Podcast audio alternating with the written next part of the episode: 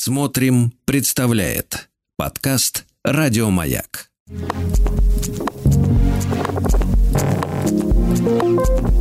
Этот заколдованный мир.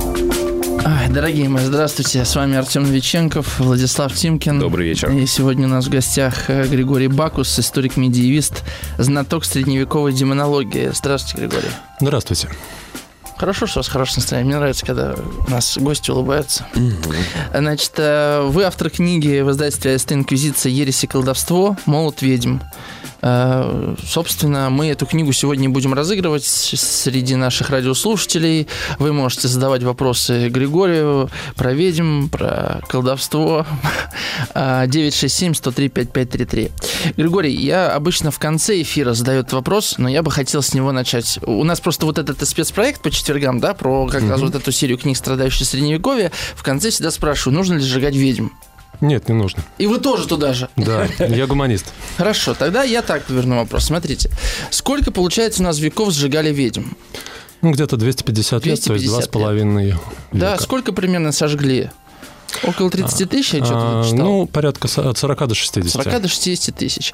Э, Этим занималась инквизиция вот э, с какого-то момента, да? Если точнее, то Европа в этом смысле была очень неоднородной. На территории Германии, где я в основном как раз, которой я больше всего и интересуюсь, там в основном занимались светские суды. То есть инквизиция, она там не сложилась, как в Испании. Ага, ага. А этим занимались, причем относительно поздно, в основном во второй половине XVI века, светские суды по месту жительства, так скажем. Ну, типа Районные. районные, да. Городские, районные, совершенно верно. Вот смотрите, э, то есть этим занимались десятки, сотни, может быть, тысячи людей на протяжении веков, да? Среди них наверняка были отнюдь не глупые люди, да? А, и э, Ну да, для того, чтобы быть судьей, Не, ну вряд ли, то есть идиоты сжигали ведьм на протяжении столетий, да, сплошь. То есть это было, возможно, необходимостью, возможно, там, следствием каких-то обстоятельств, но это было частью, вот, э, частью естественной, какой-то естественного взгляда на то, каким должен быть устроен мир для какого-то круга людей, так? Ну, для 15 века сама идея сжечь ведьму была относительно новой, как ни странно. Само немецко, в немецком языке слово «хексерай», которое описывает как раз вот колдовство злонамеренное. Колдовство, та самая ведьма, которая может навести порчу, она появилась сравнительно поздно, в начале 15 века. Перед этим были представления о том, что такое, что можно навести какие-то чары, любовные там, например, или что-то другое совершить, но вот за это особо не жгли. А в Ну, 15 веке перелом происходит. Ну, еще с, там, с эндорской волшебницы, да, начиная, в принципе, к э, волшебству относились, э, мягко говоря, Амбивалентно. скептически. Амбивалентно. да. Амбивалентно. То есть э, вопрос, за что именно вас пытаются сжечь или казнить? То ли за то, что вы пытаетесь кого-то убить, Мгм. то есть вы, может быть, наводите порчу, чтобы как у- иной выступаете как убийца, то ли вы все-таки именно за то, что вы магией занимаетесь. Мгм. Вот здесь вот есть разные нюансы. А за счет чего этот перелом произошел? Трудно сказать, потому что э, вот э, сама охота на ведьм, она развивалась спорадически. То есть, причем вот э, сами процессы, они возникают в определенной точке э, карты, так скажем. Прежде всего, это Альпийский регион, Западная Швейцария, немного вот Ломбардия в Италии. Вот, и оттуда происходит постепенное расползание вот этого явления, и оно носит не постоянный характер. Вот это бы я сразу хотел сказать.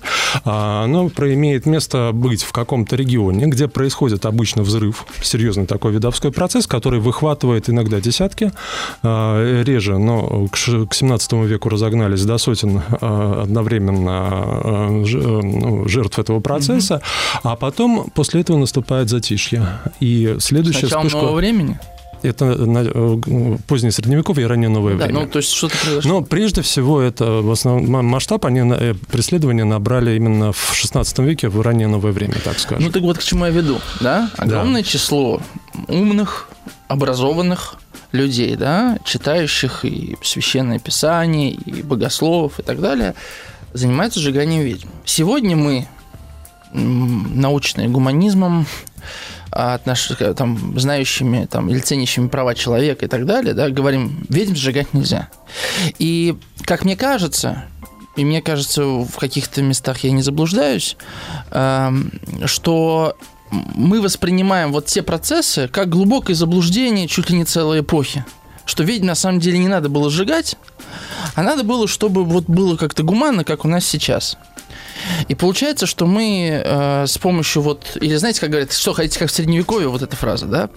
Таким образом, мы э, роняем вообще целую эпоху в отношении их вообще интеллектуальной компетенции, э, вот, да, и считаем, что ведьмовства нет, колдовства нет. Это вот был морок на протяжении столетий, и все эти умные, образованные люди были в мороке. Так получается? Вы того же мнения? Не совсем. То есть, э, если мы берем... Ну, на самом деле здесь будет несколько историй. Можно поговорить о тех людях, которые, например, создавали вот эти демонологические трактаты, и там будет достаточно интересные сюжеты, которые будут сильно отличаться от одного автора к другому. То есть у них будут совершенно разные как бы установки, с которыми они начали писать эти книги. Я в основном специализировался по Генриху Инститорису, основному автору «Молота угу. ведьм». Вот этот персонаж мне достаточно близок, я могу, в принципе, более-менее подробно о нем рассказать. И э, вот чтобы я, э, я от лица брата Генриха мог вот так вот навскидку сказать, то, что для него, например, колдовство не было центральной проблемой вроде бы, человек, написавший самый известный современному читателю демонологический трактат, а, но если мы попытаемся как бы выскочить из той колеи, которая как бы она а, подсказывает, ну, современная историческая наука, образование, читательский рынок, ну, наверное, книжный рынок, так скажем, где «Молот ведьм» постоянно печатается, то мы и посмотрим на всю его активность, то мы увидим, что колдовство его занимало только строго определенный период. То есть он взлетел совершенно на другой теме. Вот там были большие разборки с, вокруг папского престола. Mm-hmm. То есть следует ли снова собрать Вселенский собор и разрушить в абсолютную власть Папы Римского, или наоборот. Вот э, Генрих Инститорис а, первые свои шаги сделал именно как защитник идеи э, доминирования Папы Римского в церкви. То есть всех к ногтю прижать, вот э, распустившихся епископов, которые требуют какой-то там справедливости, да, вот. А потом у него эпизодически были Э, эпизоды преследований, связанные с еретиками, и ведьмы здесь вот появились вот только сравнительно на короткий промежуток времени в его биографии. Но тем не менее, а, то есть я к тому, что а, одно дело мы сегодня говорим, сегодня сжигать ведьм не надо. Да? Не надо. Да? Нам сложно попасть как бы вот в мышление средневекового человека, тем более вот в 16 века, да, 15 16 16 да, и увидеть, насколько действительно проблема ведьм стояла для тогдашнего человека. Возможно, она там сравнима по степени определения тревоги там с терроризмом или ковидом, ну, я не знаю, да, сложно, но тогда не было такой сети э, информационной развитой, как сегодня. Вот то, с чем а, И еще я бы вот так расцветил ответил этот вопрос. А нас смущает слово «сжигать», слово «ведьм» или как все вместе, потому что есть же там страны, в которых есть смертная казнь прямо сейчас. Угу. Да, соответственно, человек, совершивший какие-то деяния, юридически приговаривается, не знаю, там, угу. судом присяжным или профессиональными судьями к высшей мере наказания. И мы такие, ну, вроде Это нормально, норм, да, да? Угу. Там, как в Советском Союзе это было. А вот ведьм сжигать нельзя. Это что? Я сразу сделаю одну маленькую реплику по этому поводу, по поводу того, сжигать это негуманно, да, то есть вот примерно такая же дилемма возникла в королевстве шведском а, во второй половине 17 века, когда туда перекочевали из Германии вот эта мода на видовские процессы. И шведы, ну, там у них буквально десятилетие или два по королевству шли вот эти процессы, шведы сделали для себя вывод, что они, как вот большие гуманисты, будут рубить головы, а потом тело сжигать. То есть угу. вот такие вариации тоже там были в данном случае. То есть вот к вашему вопросу по поводу смертной казни, о том, что ну, сжигали... да, вот гильотина в 20 веке вполне себе работала. Вот, а сжигание это слишком такое варварское обычай, ага. может быть, там что-то по-другому и все нормально. То есть вот шведы подошли к вот примерно с вашей пода... угу. в, такой же подаче вот к этому вопросу и решили, что, ну, а наверное... Индус, не... Индусы приезжают, смотрят, нормально сжигают. Жалко, что живых, правда. Так. Вот. То есть а, именно именно формы а, наказания, так скажем, либо юридической санкции, если можно так вот говорить, они могли быть э, достаточно сильно отличаться. Что интересно, что наиболее безопасный момент для жителя Средневековья и раннего нового времени мог возникнуть в тот момент, если он был гражданином какого-то крупного немецкого города. Угу, вот тогда, свободного. Да, свободного. У которого нет своего сеньора. Вот э, в этих городах типа Нюрнберга, например. Mm-hmm. То есть э, можно было, там были самые либеральные в этом плане э, отношения. В Нюрнберге это огромный мегаполис средневековый, и в, и в, новое, в раннее новое время он тоже оставался богатым таким вот большим городом. А там с основным видом наказания за колдовство было изгнание за пределы города.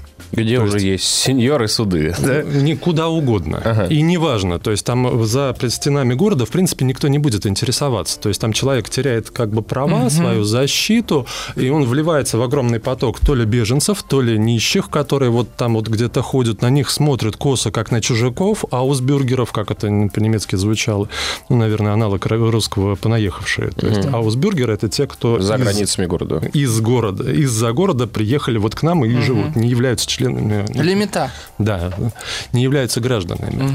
Вот. И они как бы туда их выпихивали, и не, на том же основании, как выгоняли ну, проституток. Как в античности, да? В общем-то, как выгоняли проституток, для них это, в общем-то, был, ну, вот вроде как есть преступление, вроде как она серьезная, но мы вот в это влезать полностью не будем. Другой вопрос, что э, в ряде случаев там э, возникала ситуация, когда какой-нибудь э, крупный сеньор, а это мог быть как светский, так и духовный, епископ какой-нибудь, который в ряде случаев выполнял функции такого имперского князя. Ага. Архиепископ Кёльнский, например. У него над Кёльном, над городом не было своей власти, там был свой светский суд. А вот на ближайшей территории... Губернатор Кёльнской да, области. Да, а на ближайшей территории, рядом с Кёльном, он мог э, распространить свою власть и э, выступать как бы в двух лицах, и как светский властитель, и как духовный князь. И вот в конце 17 века там вот они разогнались очень сильно, там вот был прямо конвейер работал, когда вот э, э, людей очень сильно начали привлекать под это дело.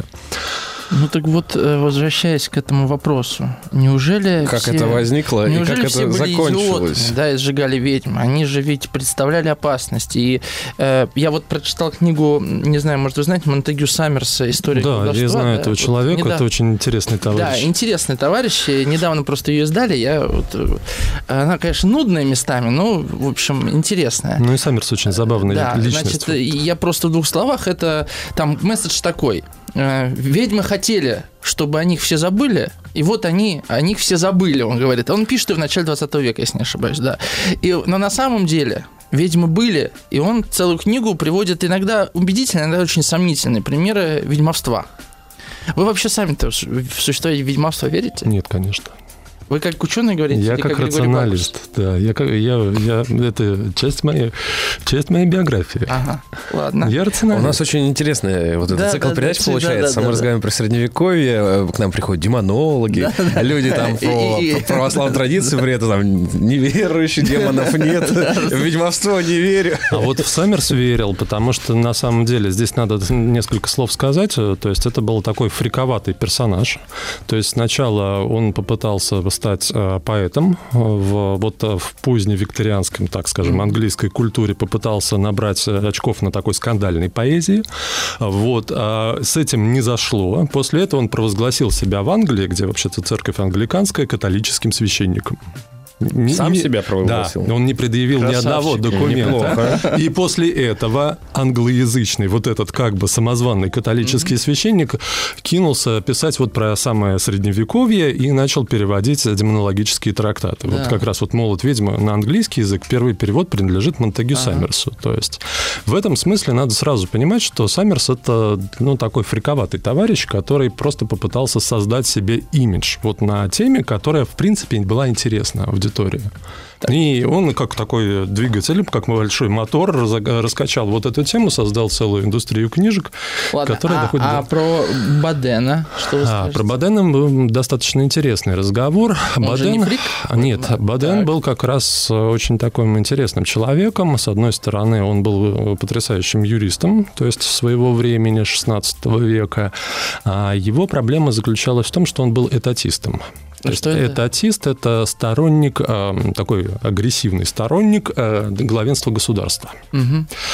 С его точки зрения необходимо было старательно подкручивать все возможные механизмы государственные, гаечки, и э, увидев как бы в ведьмах распространенный такой социальный вызов, он постарался ну, вписаться вот, в канву, которую создали, начали создавать до него, тот же самый Генрих Инститорис. То есть он собрал, грубо говоря, большую кипу книг по демонологии, прочитал их и, пропустив через свой фильтр, через свой мозг, если вот так, если можно так сказать, он постарался с этим знанием, это знание встроить в свою такую уравновешенную концепцию правильного Он был большой интеллектуал, насколько я вот знаю. Да, он был неплохим интеллектуалом, то есть он там рассуждает. Он политикой занимался. А, и да, правом. с языками у него хорошо было, он там, он там филологически. То есть вы рассматриваете его труд как э, пропагандистскую вещь?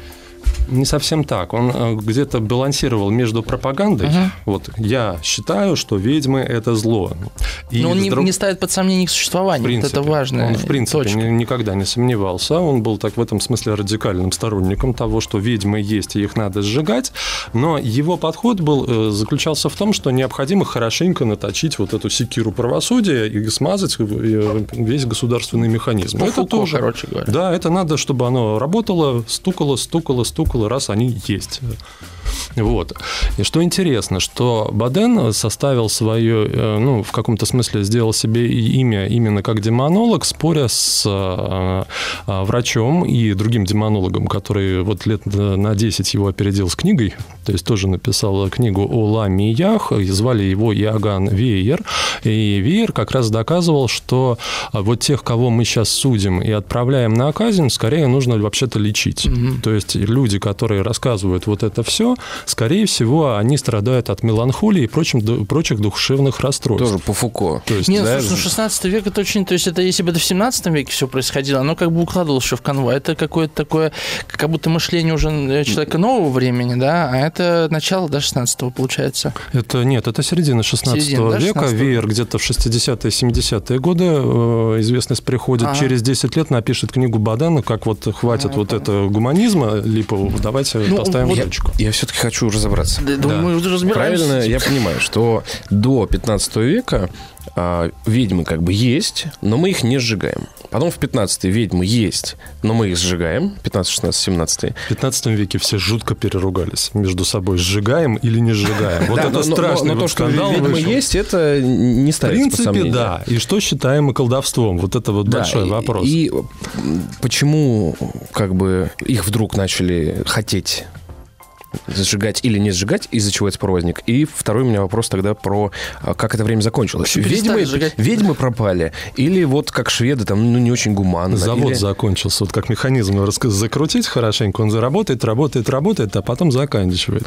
Но сейчас вот давайте сначала про 15 век немножко поговорим, потому что я его лучше себе представляю и могу несколько слов по этому поводу сказать. Просто вот была же церковь, папа, вот. да? Тут как раз интересный момент, потому что в церкви были разные точки точки зрения на то, что считать колдовством. Для начала, если мы берем до массовых преследований, грубо говоря, мы можем зафиксировать, что есть определенные представления о колдовстве, они примерно стабильны. Что такое порча, что такое кража магическая, ну, грубо говоря, воткнули топор, вытащили молоко у коров, там, либо еще что-нибудь такое, а, вот, а, такого рода. Но большая часть интеллектуалов рассматривала это как бабьи росказни. Угу. Вы меня простите. Деревенские да. такие, да? Вот, у них был документ, который назывался «Канон епископи», который настаивал на том, что а, надо рассматривать вот именно как такое проявление колдовства по существу только две такие, два распространенных обвинения. То есть, если вам кажется, что вы куда-то летите в свете языческой богини, женщины, да, Ди, Ди, э, Диана, там они называли Дианой, или Иродиада, жена царя Ирода, ага. соответственно, э, то э, вы под, под, под подозрением оказываетесь. И второй вариант, если вы еще можете изменять внешность человека. Вот это, на вот такие рассказы надо обращать внимание, но реагировать как это дьявольская иллюзия. Вот вам покаяние на хлебе и воде 10 раз «Отче наш», и потом возвращаетесь к церкви, в церковь. Все остальное, что рассказывает, ну, это вот эти самые бабьи росказни, на которые не надо реагировать. При этом вот эти бабьи росказни, они циркулируют повседнев... практически во всей среде, и каждая деревенька, город, он так или иначе колеблется. То ли сходить на проповедь, послушать вот, вот эту правильную точку зрения. То ли к знахарке. То ли к знахарке сходить, то ли заподозрить, а не испортил ли меня кто, или не навел ли какие-то чары. То есть вот люди как бы метались вот между этих точек. Нам сейчас надо будем слушать. прерваться Да. На новости. 967-103-5533 можете задавать свои вопросы. Мы сегодня разыгрываем Да, книгу... у нас в гостях Григорий Бакус про про колдовство Да? инквизицию.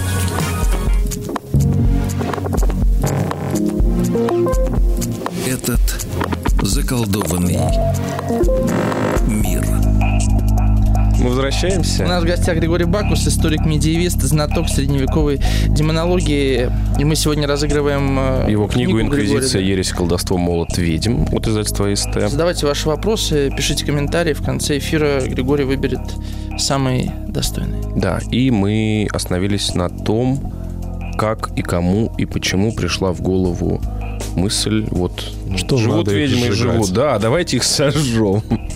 Ну так вот, вот эти идеи о том, что в принципе можно магическими способами что-то решить какие-то свои проблемы, они были достаточно широко распространенные, но и у, у обывателей, и у интеллектуалов, так скажем, были разные стратегии к этому. В целом, по большей части, как бы это отторгалось, типа вот, ну, простонародье байки рассказывают, там, вот в это верить нельзя. А вот к середине 15 века начали меняться э, некоторые обстоятельства, которые начали достаточно сильно стучаться, так скажем, в. Снизу. Это, э, это снизу. Это, во-первых, длящиеся преследование еретиков. То есть там в Альпах, например, э, были вальденсы, вальденсы, так, группа еретиков, которые там прятались. И их периодически начали ассоциировать, ну, тех, кто их преследовал, с тем, что они занимаются еще и магией. То есть они не только, так скажем, диссиденты, представители нетрадиционной религиозной группы, да, но еще и магией занимаются. С другой стороны, те, кто не слышал про вальденсов, они периодически оказывались в разных житейских ситуациях. И, э, что интересно, в 15 а еще больше в 16 веке, например, в Европу приходит постепенно так называемый малый ледниковый период, изменение климата. Общество аграрное вдруг резко холодает, мужики чешутся и думают, что, погодите, ни я не помню, ни дед не рассказывал мне, вот все вот вымерзает прям летом значит, надо искать что-то Мгм. такое. Плюс вот еще специфическая городская среда, где постоянно циркулируют слухи, системы таких взаимоотношений, где кто-то кого-то не любит, вот из соседей друг друга цапаются между собой, она иногда подпитывает вот эту идею. Периодически, лениво так вот на протяжении 15 века возникает дело какое-нибудь. В больших городах, как я уже сказал, выталкивают э, за город э, обвиняемых в колдовстве, и как бы на этом заканчивается. А к концу 15 века получается очень интересная ситуация. Есть несколько таких вот процессов, которые случились в Швейцарии, в Италии. И э, интеллектуалы начали оглядываться. То есть, вот раз, если там судили, сожгли, тут судили, сожгли, давайте подумаем. Вот одним из таких вот пытливых людей был Генрих Инститорис, которому было очень интересно с этим разобраться. То есть он сделал уже себе имя на борьбе с еретиками, ездил постоянно из Германии в Италию, как раз вот через э, земли, где периодически идут процессы. Мгм.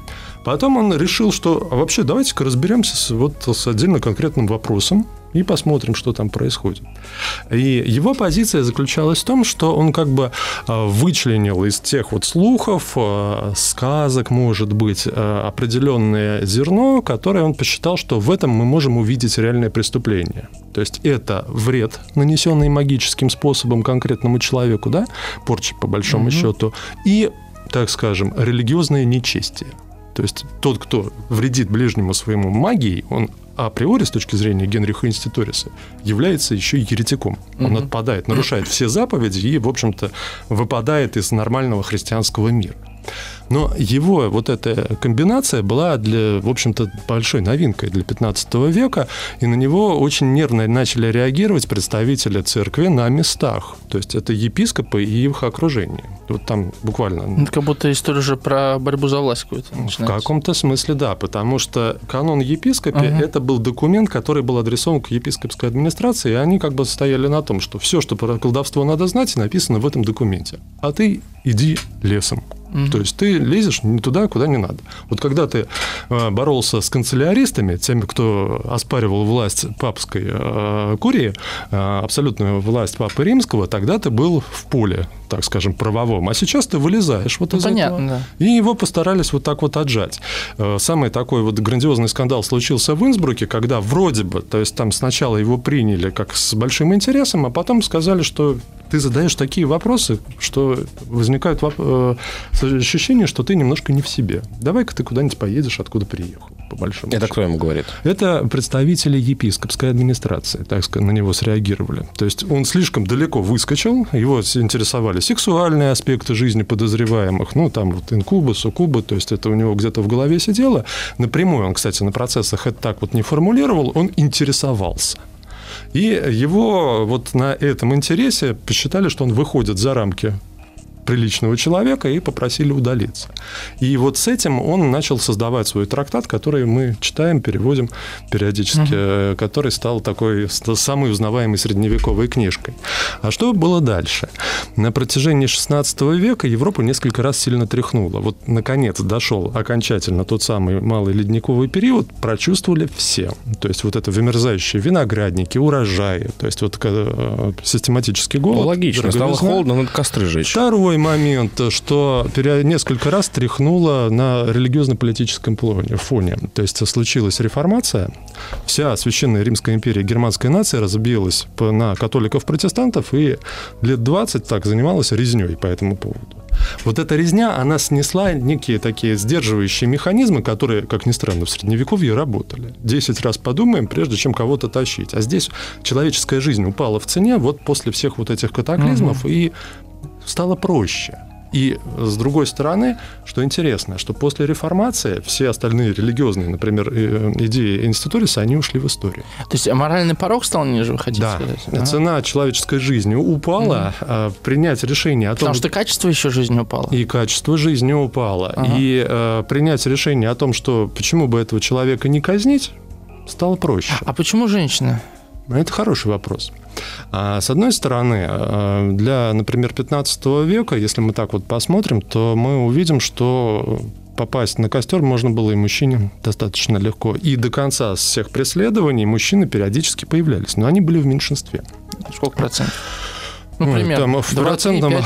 э, в процентном отношении так вот трудно сказать, потому что это сильно варьировалось от п- процесса и в зависимости от процессов, Ну, и в зависимости скидку от сколько? региона. 5-10 процентов. Ну, наверное, 10 Ага, скорее, окей, так. в районе 10. А второй момент, что, э, который касается, кстати, инститориса, к мужчинам было гораздо больше других претензий, за которые можно было попасть и на костер, ну, или на плаху, то есть там четвертовать вас могли. У мужчины было больше шансов социально реализоваться и больше рисков. Мгм. То есть вы То хотите есть сказать, что по- ведьмовство, по ведьмовство рассматривалось эм, как способ реализации женщины? Нет, я хочу сказать, что это было то преступление, которое можно было по преимуществу использовать к А, женщине. просто Так, больше нечего было вменить? Ну, в смысле, женщины Во там многом, меньше, да, наверное, воровали потому и что- работали. Э, Социальных ролей у женщины тогда было не очень много. Ну так и жгли бы только мужиков тогда.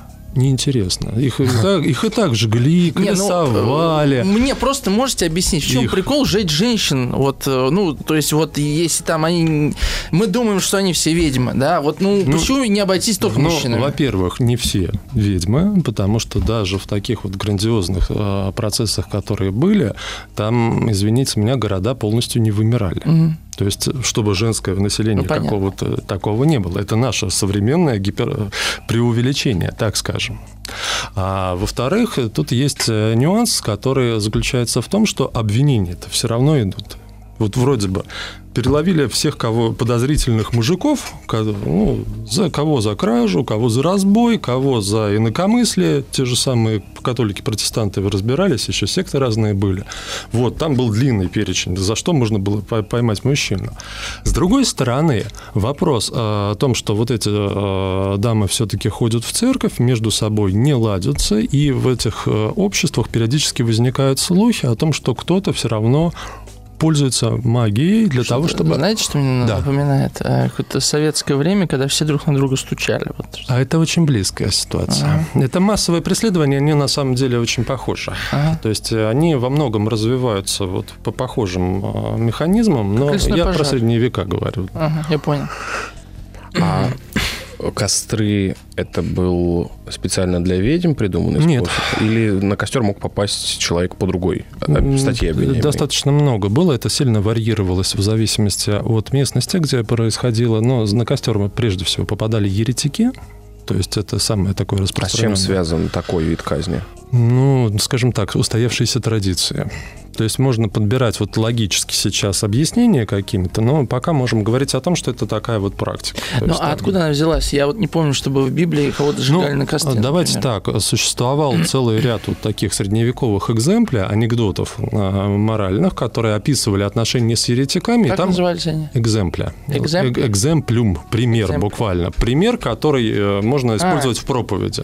Да. И вот, когда описывали еретиков, там частый сюжет был о том, что еретики доказывали истинность своей веры, заходили в огонь и сгорали. То есть вот оно, божественное правосудие. Ага. Можно посмотреть вот э, на эту э, казнь как вот э, такую длящуюся практику, которая выходит вот из таких вот представлений о том, что придумали для себя объяснение о том, что вот они доказывали истинность веры, не получилось, и поэтому всех еретиков надо сжечь. Да, Можно это использовать как такую рабочую гипотезу. Для- потому что вот да, достоверно мы и так вот сейчас не докопаемся до того момента, где был первый костер, и почему и они к этому Какой символический смысл это вкладывали? да? Там мог быть э, символический смысл, мог быть какой-нибудь утилитарный смысл, то есть там, потому что, например, в том же самом Нюрнберге в XVI веке сильно э, долго мучились, как раз вот из соображений гуманизма, что негуманность человека, например, держать в тюрьме. Ну, это противно дорого. человеческой природе. Его надо казнить, и это будет гуманнее, и все будет прекрасно. То есть, при том, что. Нюрнберг был довольно либеральным городом, но вот у них вот мысль работала так вот. То есть, это не символическое решение было во Я телефон напомню. У нас сегодня в гостях Григорий Бакус, историк-медиевист. Э, Вы можете задавать Григорию вопросы о том, о чем мы говорим, да, и не только 967-103-5533. Мы сегодня разыгрываем книгу нашего гостя «Инквизиция, ересь и колдовство. Молот ведьм» от издательства АСТ. Э, И э, мы обычно вопрос в следующем части читаем. Скопилось кое-что. Просто А- пока еще мы говорили вот про казни и про все прочее, я сразу могу порекомендовать замечательную книжку Джоэля Харрингтона «Праведный палач», которая на русском языке тоже выходила. То есть там вот как раз очень много по поводу средневековых телесных наказаний, пыток и всего прочего. То есть вот Хорошо. это очень- Сейчас на рекламу вернемся. рекламу. да.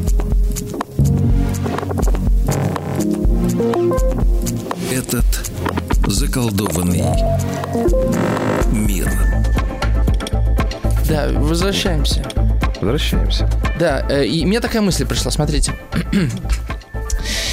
А, Естественно, если люди верили в демонов, ведьм, да, и всю э, эту черную э, магию и вот эти сущности в виде гномиков, ну, пошутил, да, а они верили Молодец. потому, что существуют ангелы. Я вот недавно читал, кого я читал, Принчининова, кажется, ну, это русский священник, да, вот как раз про, про бесов, про, бесов, про бесовство и бесов, маленькую такую брошюрку. И, естественно, люди в это верили, да. Э, Мы вот с вами говорили о том, с чего все началось, да, вот это вот э, костры, э, на, да, на которых сжигали ведьм.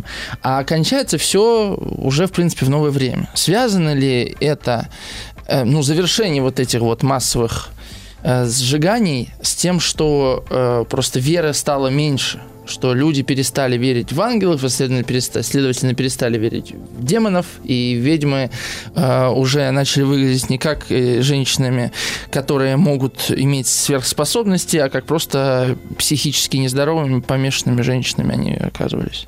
Может быть, жизнь стала просто немножко более спокойной. С реформацией успокоились, перестали друг друга резать по этому Мгм. поводу. Перестал, сошел пик вот этого самого малого ледникового периода, когда, наконец, стала нормальная, спокойная жизнь. Урожай появляется, жизнь налаживается, можно жить и, в общем-то, к этому моменту не возвращаться. Что интересно, то, что для многих вот э, таких вот городков, Лангенбург, там, например, какой-нибудь немецкий Инсбрук. То есть а, вот эти а, процессы, которые там имели место быть, они как бы возникали только один раз, и больше к ним как бы не было желания вернуться. А то есть есть для- один раз сожгли и не понравилось. Да. То есть это слишком сильный был шок Может, для просто всех локального сообщества. Нет, И для надо было. Просто они достаточно быстро понимали, что э, система, при которой доносы вы- вытаскивают новых обвиняемых, может прийти, э, выхватить однажды и тебя. И вот это было очень сильным сдерживающим фактором тогда. То есть, если один раз срывалось, маховик делал несколько таких вот кругов, ну, грубо говоря, один мужик обвинил э, женщину в том, что она ведьма. Условный Хонрад Штоклин, который жил в небольшом городке Оберсдорф, вот, он был уверен как раз вот в том, что существуют ангелы и что они с ним общаются. Ну, он Первый обвинил. был уверен, что Да. существует ангелы. Судьи послушали то, что там говорит этот Штоклин, а потом сказали, погодите, вот написали много всяких научных книг про колдовство и решили, что ведьму может опознать только тот, кто сам является на шабаш. Хлопа. Мгм. Штоклин сразу оказался обвиняемый в этой ситуации.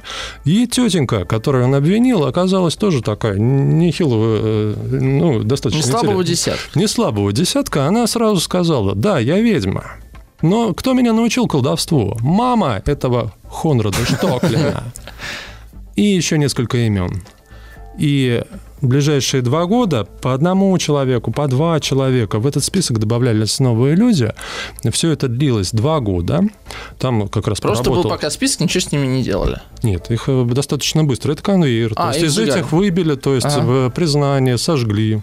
То есть там как раз пригласили хорошего палача, который этим всем занимался. То Был есть, такой- который хорошо, качественно Да, выполняет он работу. специализировался на ведьмах. Ганс И переезжал. Биберахский, Да? да. Его приглашали. его вот когда- заказывали? да, да, Как его совершенно звали? верно. Ганс? Ганс Биберахский из Бибераха. Почти из Вот. Биберева, в общем. Вот. Он э, экспериментировал с порохом, например, что вот э, др- для других было не очень интересно. Смола, порох там и А, кожа, то есть он не просто убивал, он, он да, это казнил, для- он еще... это он еще- на уровне пытки, это до того, как казнить. Не-не, я говорю, что он еще и э, как бы работал э, там... Исследователь, да, да, э. Японский палач- отряд 42 или как он А называется? палач был нужен для того, чтобы организовать пытку, прежде всего. Ну, там смысл, вся судебная процедура в Германии из чего состояла? Там было два слушания. Первое называлось «Гютлихе фраге», опрос по-хорошему. Вот вас поймали, притащили в кандалах с охраной и предлагают все рассказать на чистоту. Ну, вы рассказываете, что вы невиновный. И рассказываете, что не понимаете, как вы здесь оказались. И вообще, что, что это странная какая-то ситуация случилась, я здесь вообще не при делах.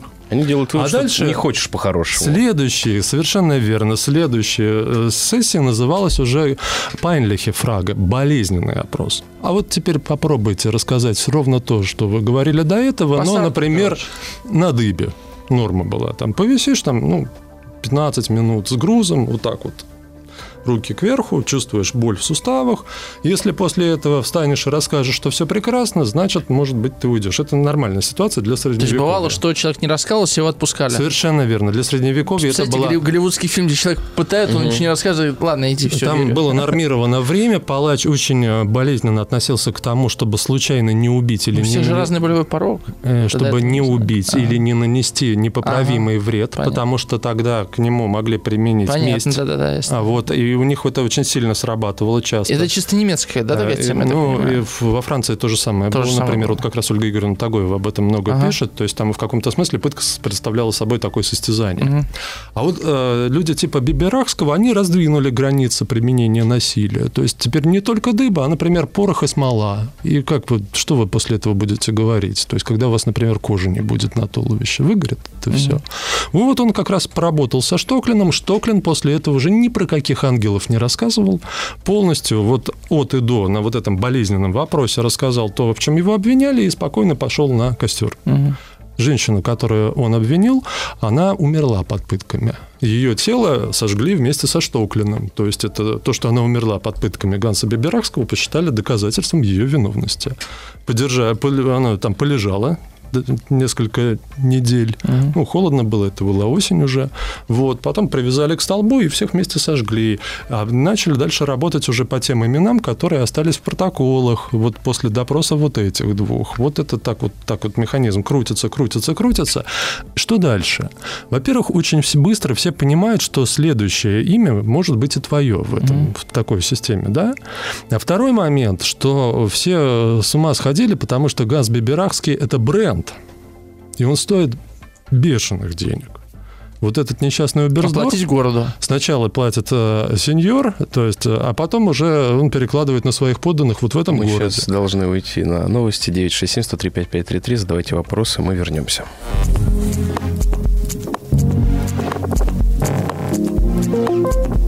Этот заколдованный мир. Да, у нас, напомню, в гостях э, у Артема Новиченкова и Владислава Тимкина э, Григорий Бакус, историк-медиевист, знаток средневековой демонологии. Вам как первый час, Григорий? Бодро? Да, Хорошо. хорошо, мне нравится. Да, задавайте ваши вопросы Григорию 967-103-5533. Мы сегодня разыгрываем его книгу, изданную издательством АСТ «Инквизиция, ересь и колдовство. Точка. Молот ведьм». Э, Почитаем ваши вопросы и комментарии. Наташа из Республики Карелии пишет. Колдовство, ведьмовство и тому подобное, например, современное попрошайничество, как-то оно у нее вместе идет. Это вид деятельности или способ добывания средств для жизни, возникший в общественном пространстве. Они были и сейчас тоже востребованы обществом. И только после изменения или созревания самого общества этот вид деятельности признается незаконным. Все, что-то все меняется, а скорость изменений зависит от зрелости общества, то есть от нас с вами. Ну, это, по-моему, не вопрос, а скорее такая реплика о Мгм. неизбежности прогресса. А вот на, ну, по существу, если мы говорим про незрелость общества, Прогресс знаем- или смена парадигмы? Прогресса, наверное. То есть, про, если мы про незрелость общества говорим.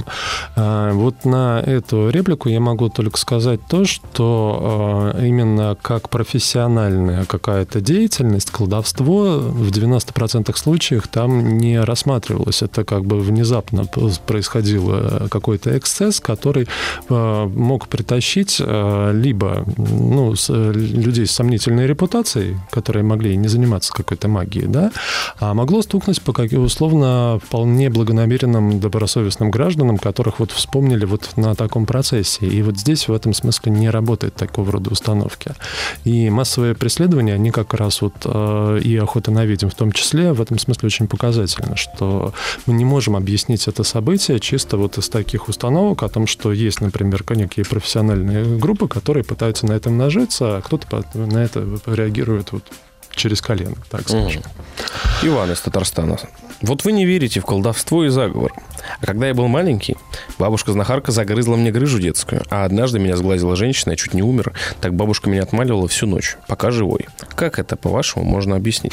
Я рад за вас. Давайте на этом поставим точку. Мгм. Сергей из Германии пишет. Возможно ли связь охоты с возникновением оккультных наук в Европе? Летание на метлах, мне кажется, подходит. Или это и называется магией? Перед сжиганием ведьм ведь пытали, чтобы выявить других ведьм. И всегда ли их сжигали? Это вы уже объяснили. И действительно ли, что охота заканчивала- закончилась, когда во время пыток ведьмы стали указывать на женщин высокого сословия, дескать, и они тоже. А может, они и были тоже, но не по зубам. Нет, вот этот момент э, не работал, потому что э, на самом деле э, на пике преследований не было такого жесткого иммунитета внутри сообществ, где идет охота. То есть там могли быть дамы патрицианки, патри- патрицианки, так скажем, э, из высших слоев городского сообщества, которых могли бы захватить вот в таком же режиме, и там их связи не, не помогали. Вот. А Это скорее э, можем говорить о том, что э, сама как бы социальная парадигма изменилась, и более-менее благополучная жизнь конца 17-18 века, она привела к снижению. А о том, что э, насколько связано ведовство и оккультные науки, это интересный вопрос, потому что они какое-то время существовали параллельно. Смысл в том, что э, колдовство, э, обвинение, как правило, предполагало, ну, такие магические способности, которые не требуют какого-то ритуального оформления. Это не маги в нашем понимании ведьмы. Это дама, у которой есть дурной глаз или способности какие-то, которые не требуют какого-то ритуального действия. И в этом смысле европейцев, скажем так, в 15-16 веке для, они рассматривали радикально по-разному вот эти две э, м, Практики. э, практики, которые кажутся нам очень близкими. То есть это как раз вопрос о том, что негромант, например, для Генриха Инститориса, не является колдуном. Мы об этом еще поговорим. обязательно. Да. Николай из Курганской области тоже реплику дает. Почему непонятна причина именно сжигания на костре? Вроде был даже средневековый трактат на эту тему. Помню только логическую цепочку. Наказание за грех, ад. Но ад не просто наказание, а место очищения души, чистилище. В аду огонь гиена огненная, соответственно, и было принято сжигание на костре. Мы таких логических цепочек можем набрать очень много, и а, какую-то одну из них выбрать невозможно. Просто вот Как у рэперов на шее цепочек будет много. Да, Мгм. много таких цепочек логических. То есть мы можем подобрать очень много ассоциаций, очень много бродячих сюжетов, но сказать, что именно он запустил вот эту практику, мы не сможем. Мгм. А вот Виктория, я хочу прочитать вопрос. Да. Очень хороший. Я знал, что тебе понравится. Добрый вечер. Григорий, то есть вы не согласны с фразой, что каждая женщина немного ведьма? Нет, не согласен. А кто для вас ведьма, чем она занималась? Хороший вопрос. А, С одной стороны, это те люди, которых казнили, да? То есть это те дамы и Это какой-то апостериори ответ такой. Да. Если казнили, значит, А я историк, я и должен буду так отвечать. То есть то, что я исследую, в общем-то, э, это и есть мой предмет. То есть, э, с одной стороны, это жертвы видовских процессов, с одной стороны, да, с другой стороны, это Подождите, достаточно... из ваших слов следует, если не сожгли, значит не ведьма. Ну, если... Пауза. Ну да. То есть так, что ли? Совершенно верно. Как же? То есть, и, то есть не было ведьм, которых не поймали. Так, Из И сегодня логики- ведьм не может быть, потому что их не сжигают. Если начнут сжигать, будут ведьмы, так что ли? давайте об этом чуть попозже поговорим. Или давайте сейчас поговорим. Чего, настолько отложено, мы не успеем. Нет, ну объясните, правильно я вас понял? Я думаю, что вы сейчас э, произвольно выхватили одну из логических цепочек. Не, вы сказали, что ведьма это та, которую сожгли. Ведьмы для меня это те женщины, которые были внутри вот этих видовских процессов. Точка. М. Ну, потому что, собственно, вы говорите, что ведьм... Это сугубо А, историческая понял. точка зрения. Все, я поняла. Я Вторая. понял, к чему. Это как Категория. еретики, это те, кого всё, Вторая я категория это некий мифологический образ, который существует Мгм. в европейской культуре, который Мгм. был распространен и который не всегда совпадает с первой категорией. А чем она занималась, уточните? ведьма, которая Виктория из мифов, Виктория спрашивает. Любая. Виктория не уточняет. А, ну, если э, мы говорим среднестатистическую даму, которая попала на э, видовской процесс, это скорее ск- дама, оказавшаяся в э, эпицентре склоки. То есть ссорилась с соседями, э, выясняла отношения и э, намазолила глаза настолько, вот если это такая вот ролевое попадание вот в эту категорию. А Второй детей крали? Второй вариант. А, ну, насчет э, А кражи детей детей. судили? а, да, детей судили, могли судить. Дети э, м- могли использовать показания детей э, для обвинения родителей. С какого возраста? Ну, это скорее где и когда. Ага. В Швеции можно было брать, в принципе, дети могли свидетельствовать безразлично от возраста, но когда они могут об этом говорить. Ага. То есть, в принципе. То есть, если она расскажет, что летала с мамой на шабаш, маму сожгут. Ну, вернее, отрубят голову, а Морозов потом сожгут. такой.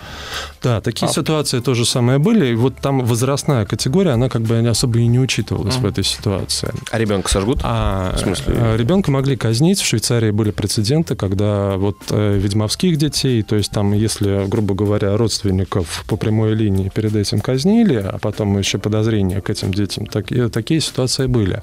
Это очень локальные истории, они очень могли по-разному развиваться в этой истории. Э, В каждом конкретном регионе, так скажем. А, Вот. А, э, насчет детей крали. То есть вот это интересный нюанс. Мы говорим про общество, в котором катастрофическая детская смертность Мгм. в природах. То есть и где-то граница, что ребенка украли, и где-то граница, что ребенок сам умер при родах, она ну, такая вот, она очень зыбкая в этом плане. Поэтому претензии к повитухам, они периодически появлялись в этом мире. И Ну, они как бы- тоже такие пограничные профессии. да, совершенно верно. То есть при благополучном исходе она просто повитуха, при плохом исходе она подозреваемая ведьма, и еще могут на нее косо посмотреть монахи и сказать, что она моли- молится плохо, и поэтому она Мгм. Точно ведьма и только прикидывается приличной Слушай, ну, это дамой. похоже на то, что хирург хорошо провел э, операцию. И Хороший хирург, палач. да? И к А палачу если- это то точно он, так да, же палач, работало. И к палачу Ага. точно так же работало. Именно с- об этом мы как раз вот немножко об этом говорили. Мгм. Это логика. Наталья из Орла спрашивает. А, Здравствуйте. В Испании главную роль играло то, что доносчик, не, не спрашивает, уточняет, что доносчик получал имущество осужденного колдуна и ведьмы. Это так?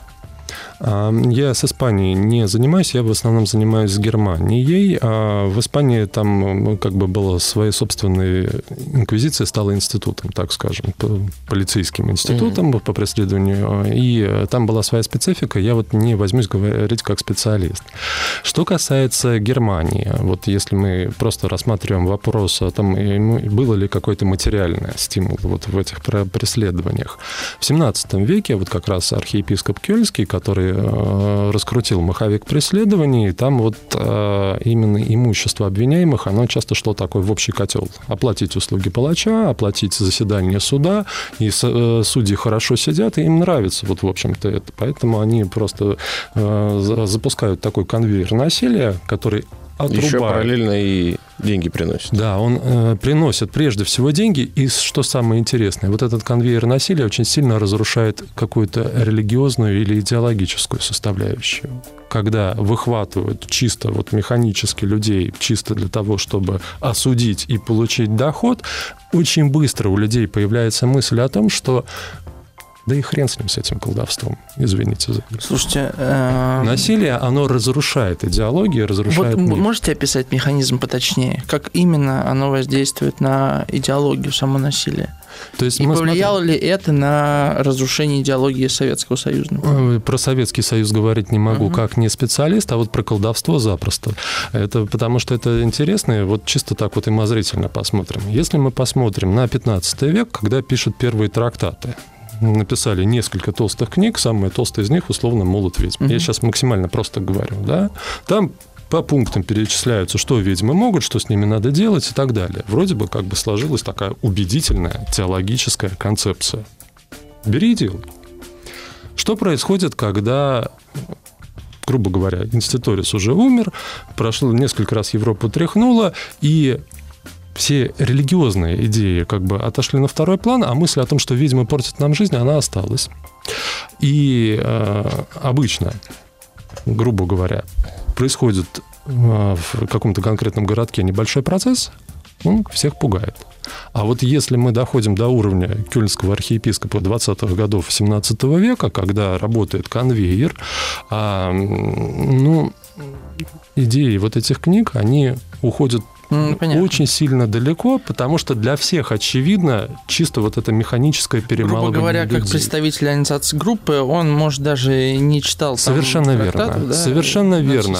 Насколько они были погружены в, это, в эти идеи, насколько а, они понятно. для них были важны, Я уже понял, да. они как бы вытесняются. Просто идеи запускают механизм, а да. дальше. И это... это разрушает не только в, в числе, э, это идеологии не только в среди организации команды, нашей mm-hmm. условной судьи, mm-hmm. которые судят, но и тех людей, которые пытаются не попасть в эти, в эти жернова. То есть они понимают, что здесь вопрос физического выживания для них – и все остальное это просто декорация. Слушайте, ну э, просто я себе даже записал. Почти как по Фуку, да, получается? Невоз... Да, да, просто невозможно отделить в целом вот то, что происходило в Европе в 20 век. Ну, окей, давайте возьмем нацистскую Германию, там, да. Э, я даже не столько про какие-то вот рифмы, да, сколько про э, вот эти механизмы механизм, ну, это массового очевидно механизм насилия, да? И массового насилия. Массовый, Потому массового что точечное насилие, оно Естественно, не, не да, механизм массового насилия. То есть а, он, это а, устроены одинаково, сходные механизмы. И если они сходные, то они сходны по каким-то там причинам общим, да, и Или какие... по устройству человека. По устройству человека, ну, как, как, э, как процесс реализации, да? Этих... Я бы сказал, что здесь скорее не устройство человека, то есть антропологические факторы. Антропологические факторы скорее работают на создание точечных преследований, потому что все люди примерно склонны к, к определенному набору поступков, условно.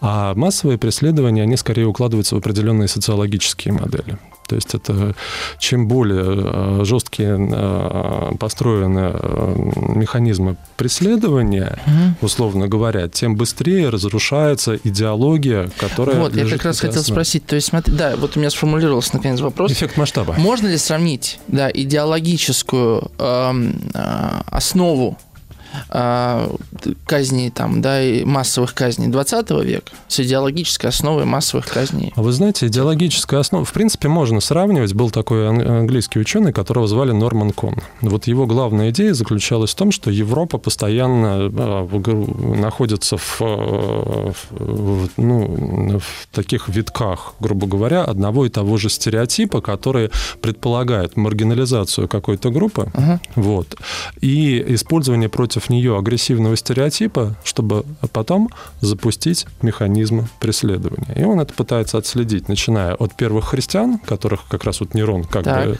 описывал тоже как антиобщество. Они уходят от нормальной гражданской жизни, не клянутся императору, то есть там не, ходят, не чтут кумиров, условно говоря, а для того, чтобы ну, совершать непотребство на своих сборищах, ну, чем не ведьма, условно Понятно. говоря. Потом это сработало в адрес еретиков, тамплиеров, условно говоря, Язычников. берем. Что-то, Работает. что-то аутоиммунное. Как да, будто. как раз вот идеологическая составляющая меняется. Язычники жгут христиан, потом христиане жгут еретиков под таким же э, предлогом. Потом он доходит до Гитлера, и мы получаем повторяющийся социологический как бы такой вираж, который меняет... Европейский паттерн? Римский. Ну, в каком-то смысле. Да, он, получается. А, ну, скорее европейский, потому что римская культура, она все-таки сильно видоизменялась, из нее перекочевал, грубо говоря, только вот такой агрессивный стереотип и его использование.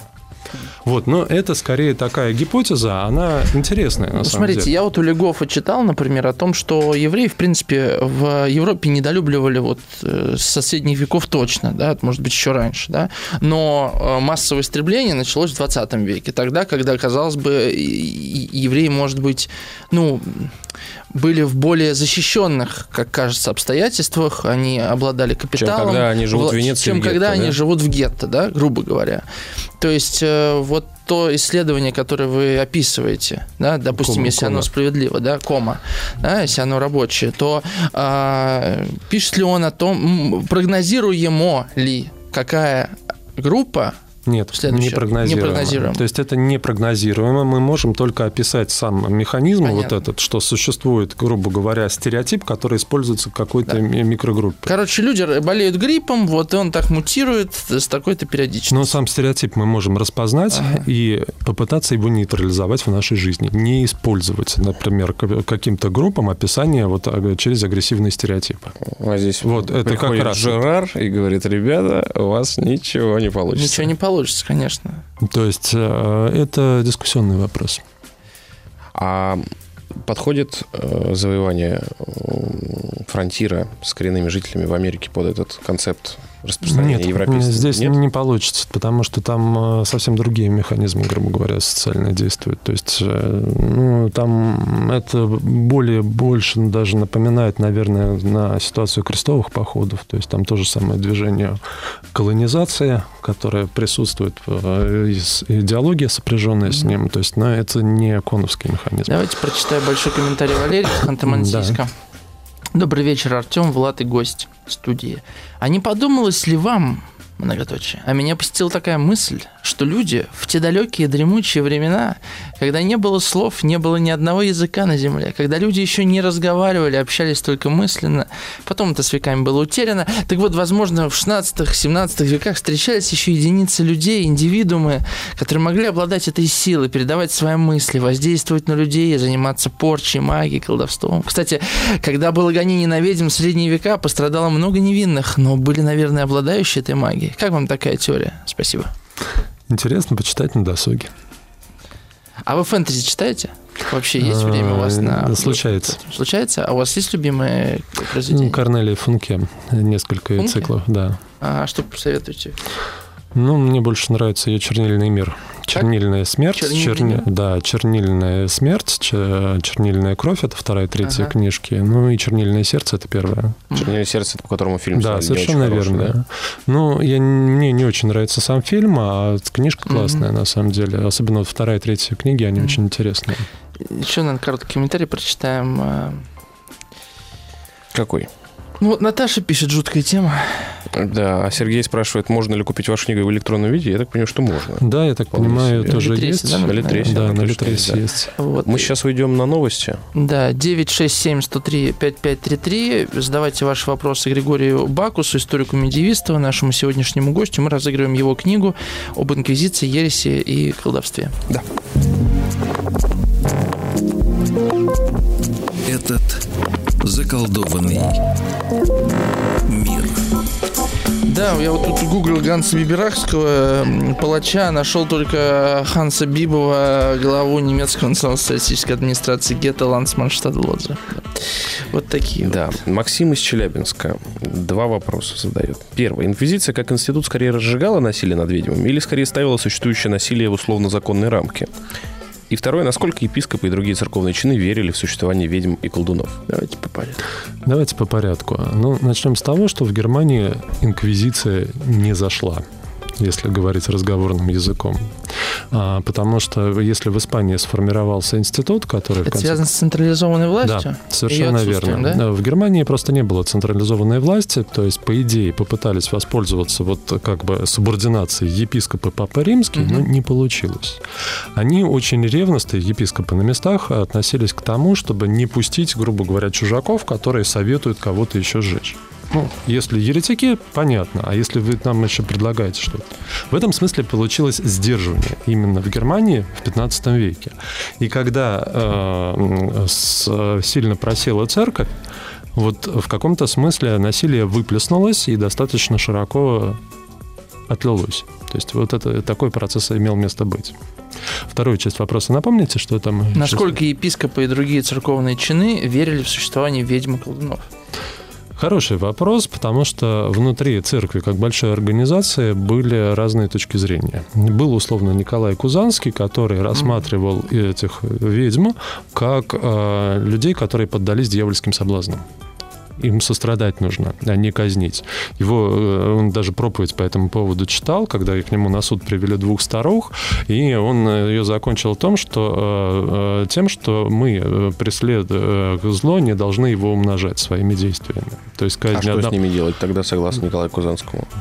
Епитимия? Как Человек-паук излечивает Не, суперзлодеев. епитимия. Надо на- просто, чтобы они покаялись. То есть они Это- вредят. Они должны покаяться, посидеть на хлебе и воде, потом это вникнуть более или менее в э, требования христианской веры и жить как Короче, нормальные предложите люди. им некую альтернативу. То да? есть для Кузанского, грубо говоря, смысл заключался в том, что они просто суеверные и глупые, то есть мы не можем брать их логику и верить в то, что они рассказывают, что они что-то могут, потому что это все от лукавого. Ну, это чем-то похоже на психиатрию. Это и психиатрия, это такой чисто христианский гуманизм. Берем следующего персонажа, который Генрих Инститорис, оказывается, да, который как раз приедет в тот же самый диацез, где лет 20 до этого читал проповедь Николай Кузанский. Он будет считать, что да, такое бывает. Вы- да я вам даже напишу в книжке, ска- как Ага. именно это бывает, и потом мы Под будем это все да, дело да, обсуждать, условно говоря. А на него косо смотрит э, епископская администрация, потому что у них есть некоторые подозрения, что может всякое быть. Почему бы и нет? Но когда они вникают в идеи Генриха Институриса, они э, задаются вопрос, а ты в здравом уме или нет? И вот здесь как раз срабатывает тот самый механизм сдерживания. То есть вот они не хотят делиться властью, и то, что э, они видят в его э, м, ну, при допросе там подозреваемых, они кажется, что это выпадает из нормы. Вот. С другой стороны, пройдет буквально несколько поколений, пару поколений после вот как раз реформации, э, там будет достаточно много иерархов, которые будут очень ревностно относиться к тому, что колдовство – это зло. И мы видим вот такую вот палитру, что э, мнений, которые от Кузанского до, условно говоря, какого-нибудь там Фердинанда из Баварии, который был епископом и организовал массовое преследование уже в 17 веке. То есть здесь мы будем видеть Ну, такой понятно. калейдоскоп. Ясно. А, вот мне нравится, как Сергей а, свое сообщение написал. А кто был после Инститориса и сколько людей вообще занимались охотой? Большое спасибо, с вами весело. Вот э, что самое интересное, Инститорис не довел до конца своего самого главного процесса в Инсбруке. Его оттуда поперли. После этого он сам забил на свою деятельность. И только потом, да, уже книга... Он, нет, он написал книгу и сказал, а теперь вот вам, Ну, понятно. э, дальше сами разбирайтесь. Потом он приехал в город Нюрнберг, написал конспектик. «Молот ведьмы» огромная книга. Там он, там он написал страниц 30 от руки, условно говоря. Вот с этим разберетесь и жгите. В Нюрнберге, как в либеральном городе, сказали, большое спасибо, вы, мы вас пригласили как классного эксперта, у которого есть свое имя, и сдали в архив. И до этого его книжица дошла до нас в 20 веке, ее даже мыши не съели. То есть в одном единственном экземпляре в оригинале 15 века. Мгм. Это значит, что она была абсолютно не, не Ага. востребована. А вот дальше началась очень большая история, которая а, была связана как раз вот с теми потрясениями социальными, которые пришли в Германию, которые как бы разрушили привычные иерархии, разрушили как бы сдержки, систему сдержек противовесов, и таких маленьких институтов стало очень много вот на Я местах. понял. То есть э, это не э, феномен отдельно молота ведьм, что он Да. запустил все это. Этот, этот процесс, видимо, запустился бы и без фигуры Инститориса. Скорее всего, да, потому Ага. что, во-первых, и демонологических трактатов было много, а во-вторых, э, и болевых точек было тоже достаточно много, которые Мгм. могли сработать. Можем ли Виктория, мы в этом а- а. смысле тогда вообще говорить о м, социологии, как имеющей некоторую внутреннюю интенцию? Имею в Да, виду, можем говорить, когда мы описываем времена. а, социологические процессы. Те же самые Можно ли было без этого? Или это было неизбежно? Нет, здесь нюанс в другом, что мы можем говорить про социологию и социологические методы, когда мы видим большие события, массовые преследования. Вот они, как их описать, это социология хорошо дает. А вот э, э, разобраться в причинах социология таких ответов не дает. Это понятно. Да, тут проблема, мне кажется, еще и в том, что, окей, мы не можем разобраться в причинах, но более того, мы не можем и ам, заниматься футурологией в связи с социологическими Футурологией не- Мы исследованиями. Да. и, И само получается- событие не можем видеть, потому что Да, нам нужен и- язык для его описания, и кто как Да, да, опишет, да, то да, и мы говорили будет. об этом, как с политологией, кстати. Я еще Монику Блэк постоянно сегодня вспоминаю. У нее книжка вышла Земля, одержимая «Земля, одержимая демонами», демонами. про, Про рас- пос- послевоенную Германию 20 века. Да, как Ну, раз знаете, рост колдунов. Я э, слышал об этой книге, но ее не читал Очень еще. занятная книга. Очень она Да. в, в списке есть, но пока... Она написана хорошо, и она очень, очень занятная. Да, и просто тоже э, к разговору о том, что в хаотические времена, когда ничего не ясно, когда непонятно кого винить, сразу возникает вот эта потребность ам, в людях, которые исцеляют. И тут же возникают эти лекари, колдуны, а, люди исцеляются от соматических заболеваний. Не, ну то есть, судя по всему, эти, э, эти люди смысле. существуют и во времена благополучные, просто они не получают масс- Десятитысячных э, Да, толп да, да. в тех местах, куда они приезжают. Да, А потому можно что получить другой запроса. запрос на виноватых в конкретных несчастьях. И вот мы получим тогда как раз э, Я понял, да, ситуацию понял, да. массовых преследований. Да, да. А Виктория вот продолжает вас допрашивать, Григорий. Григорий, почему вы занялись изучением охоты на ведьм, если не верите в их существование? А, историческое событие интересное. Так. Красиво же, столько фильмов снял и книг написано. Интересно разобраться. А вот Игорь из Минска спрашивает про Жанну Дарк. Ведь она на самом деле говорила, что слышала голоса в себе. Самое удивительное, что многие предсказания же сбывались, о чем тоже остались документы. И память Жанны Дарк во Франции, да и во всем мире стала своеобразным крестом и символом глупости всей этой борьбы с ведьмами. И католическая церковь признала свои ошибки про то, что инквизиция была. А вот здесь я просто скажу, что на этот вопрос лучше расскажет Ольга Игоревна Тагуева, которая написала книжку про Жанну д'Арк и много писала про ведьм. Вот именно Мы французская надеемся, специ- она до нас доберется. А, Просто французский материал, он имеет свою специфику. Я не специалист и не возьмусь по этому поводу говорить про, именно про Жанну Дарк. Вот Ольга Игоревна как раз бы очень хорошо бы об этом рассказала. Мгм. Ну а так, по-человечески, что скажете на этот вопрос? По-человечески И о не том, как что- специалист, а что там с А, жанром? э, Фильм же смотрели, знаете же. Нет, Как так бы, не да. пойдет. Как вы сказали, тема лучше- красивая. Да, ну а что нет-то? Тема красивая, но лучше пусть об этом специалисты говорят. Хорошо. А у нас еще есть э, 4 минуты до короткого перерыва, и я бы хотел вернуться к тому вопросу, который мы обсуждали в перерыве. За выключенными микрофонами про то, что не вся магия входила в список преследуемой. И вы сказали такую фразу, что астрологи... Астрология и некромантия. Астрология и некромантия. Астрология-то и бог с ней, а вот некроманты точно не попадали... на короля. В, э, некромант точно не попадал в, ну, грубо говоря, в 15 веке 100% э, в число подозреваемых на охоту на ведьм. А некромантия как таковая рассматривалась Вы, как кстати, можете сперва рассказать, что это такое для наших а, ну, да, Не все пожалуйста. просто практикуют. Некромантия – это э, разновидность церемониальной магии, то есть, грубо говоря, человек, который вызывает вызывает демонов и вызывает духи умерших для получения какой-либо информации. И что-то вроде э, спиритического сеанса. И что самое интересное, что часто оно предполагало использование самых разных магических формул. Формулы, то есть там как бы пентаграммы рисуем, магические круги. Гримуарчики. Да, при гримуары читаем э, и вызываем демонов. Но для Генриха Инститориса и для его предшественника Иоганна Нидера это не рассматривалось как такое вот составляющее сердце колдовства. Кстати, для Бадена было. Для Бадена и некроманты, и колдуны это примерно одно и то же. Угу. Вот это как раз вот есть нюанс. А почему для Инститориса это было э, абсолютно равнодушен, он к этому относился? Потому так... что мертвецы мертвы. Нет. Нет, его больше всего беспокоило то, что э, колдовство, которое практикуют ведьмы, а его можно э, увидеть как некую социальную реальность. То есть это... Э, Просто есть объективный вред? Э, это скорее опасность от группы людей. То есть одна подружка, вторая подружка, они вместе порочат кого-то, они вместе насылают чары. Подождите, ну окей, вот один вред. некромант, второй а некромант. Вот нет, некроманты одиночки. одиночки. Нек- некроманты либо они обслуживают какого-нибудь э, э, власть имущего человека, то есть и получает за определенный гонорар за это дело. То есть, но они не создают социальные группы.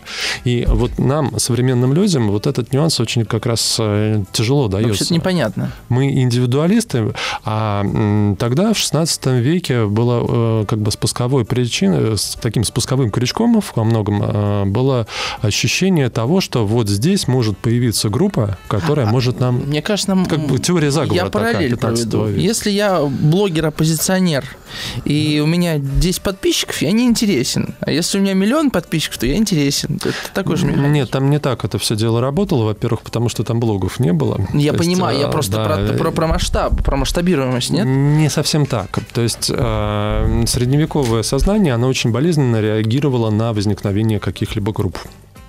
Одно дело, когда мы все вместе ходим в церковь. Вот одна большая ну. приходская организация, мы сидим и слушаем. Другое дело, когда внутри этой приходской организации несколько человек как-то обособятся и попытаются что-то сделать совместно в, в ущерб всем. Вот это вызывало взрыв. Такая, как бы... И при этом половина судей, они, как бы это сказать, на видовских процессах колебались между тем, существует колдовство или не существует. Но когда они перебирали реальные вот персонали, которые попали к ним на суд, с тем амплуа, который за каждым из этих людей, и с риском того, что здесь в этой группе может возникнуть э, какая-то, вернее, что мы можем увидеть группу таких э, э, социальных маргиналов, угу. то есть это их взрывало. Да, мы сейчас прервемся на рекламу. Заколдованный мир. Возвращаемся. Да. У нас осталась последняя короткая часть. Вы еще можете успеть задать свой вопрос нашему сегодняшнему гостю Григорию Баксу, а, медиевисту, автору книги, которую мы сегодня разыгрываем «Инквизиция, ересь, колдовство, молот, ведьм», а, по номеру телефону 967-103-5533. Про что хочется поговорить в последние мгновения? Вот а, зачем, как вам кажется, нам, как виду, как роду людскому, нужна магия. Там верите, не верите, это все не важно. Я имею в виду, почему вот в такую форму эм, облекаются какие-то наши там психические, психические да? энергии, да, желания, страсти, страхи. Может быть, потому что человеческая жизнь часто бывает иррациональной, ну, то есть в том смысле, что человек не может ее полностью э, прогнозировать на 100%. В этом ну, есть... А непрогнози... непрогнозируемость и иррациональность — это Это близкие понятия. Близкие, да? Я считаю, что это близкие понятия, и магия как раз вот такая лазейка. То есть, То есть... Э, попытаться поиграть вот... Подождите, да. а ну вы говорите о предсказании. Правильно? Ну, Если говорить про прогнозируемость. Но магию ты используешь не только в этих целях, да, а в самых разных. И влияние на жизнь, и, не знаю, там, а, лечение болезней, что там еще. В непредсказуемом мире магия как раз хорошо работает. Не, я понимаю. Э, она, можно и, она в любом мире хорошо да, работает, кстати, она а одинаково можно... в любом мире работает, если А работает. в этом ключе можно поменять какую-нибудь э, идеологич... идеологему и выбрать, например, протестантизм. Ага. И мы получим э, христианскую доктрину с идеей избранничества, да, о том, что все, все расписано. Это будет другая реакция на непрогнозируемость нашей жизни, да. И, в, этом, и в этой истории вопрос. магии места не будет. То есть, если мы выбираем вот этот э, механизм. Тогда я по-другому вопрос задам. Потому что можно вот это легко обойти через прогнозируемость, непрогнозируемость. Да. непрогнозируемость. Что мы за существа, которых беспокоит прогнозируемость? Как вам кажется? Вот моего кота не очень беспокоит прогнозируемость. Ну, может быть, его хорошо кормят. Может быть, но... А, то есть вам кажется, что человек а мы как когда раз не сыт? А вокруг этого очень много говорили о том, что самые тяжелые такие в социальном плане потрясения по части охоты на ведьм пришлись на моменты ну, такой социальной катастрофы. Да. Это систематическое насилие, которое возникает в ходе религиозных войн, да, и после этого еще придет 30-летняя война, угу. которая будет просто тотальной резней, обезлюдевшие деревни, города, разруха тотальная, условно говоря. И на фоне этого как раз вот можно пару-тройку человек сжечь, и никто не заметит. Слушайте, ну а мне кажется, что мы входим вот в 21 век, или мы уже там в нем, да, где люди, даже будучи сытыми и сидящими в комфортных креслах, испытывают тревоги невероятных масштабов внутреннего, внутренние. Это несколько уже ставит под сомнение наше... Причем эти тревоги не обязательно связаны с окружающими. Да, да, То есть, да. там, возьмем 18 То есть, год. я знаю людей, То есть очень обеспеченных, да, которые пользуются услугами гадалок, тарологов, астрологов и ведьм, э, ничтоже сумняшися. И я знаю ну, несколько таких человек. Как У нас был прекрасный комментарий по поводу того, что это все будет преодолено. Что будет преодолено? А это вы считаете, это, это болезнь? Э, эти, Или тревога? Да. А каким образом мы можем ее преодолеть, если ну, прогнозируемость не изменится? Моей жизни. Ну, понимаете, в 22 вот, веке. Э, вот э, если наша, как бы, скажем так, социальная действительность нас будет чуть меньше потряхивать, ну, я так думаю, она все что... больше потряхивает, потому что информации все больше.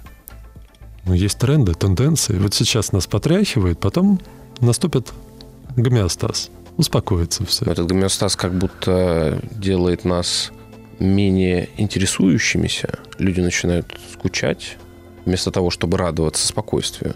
Обычный немецкий городок после охоты на ведьм. Все выдохнули, сделали вид, что эта страница закончилась, и теперь мы просто живем своей жизнью. Мы не попали в какой-нибудь список и не оказались на этом процессе. Это хорошо.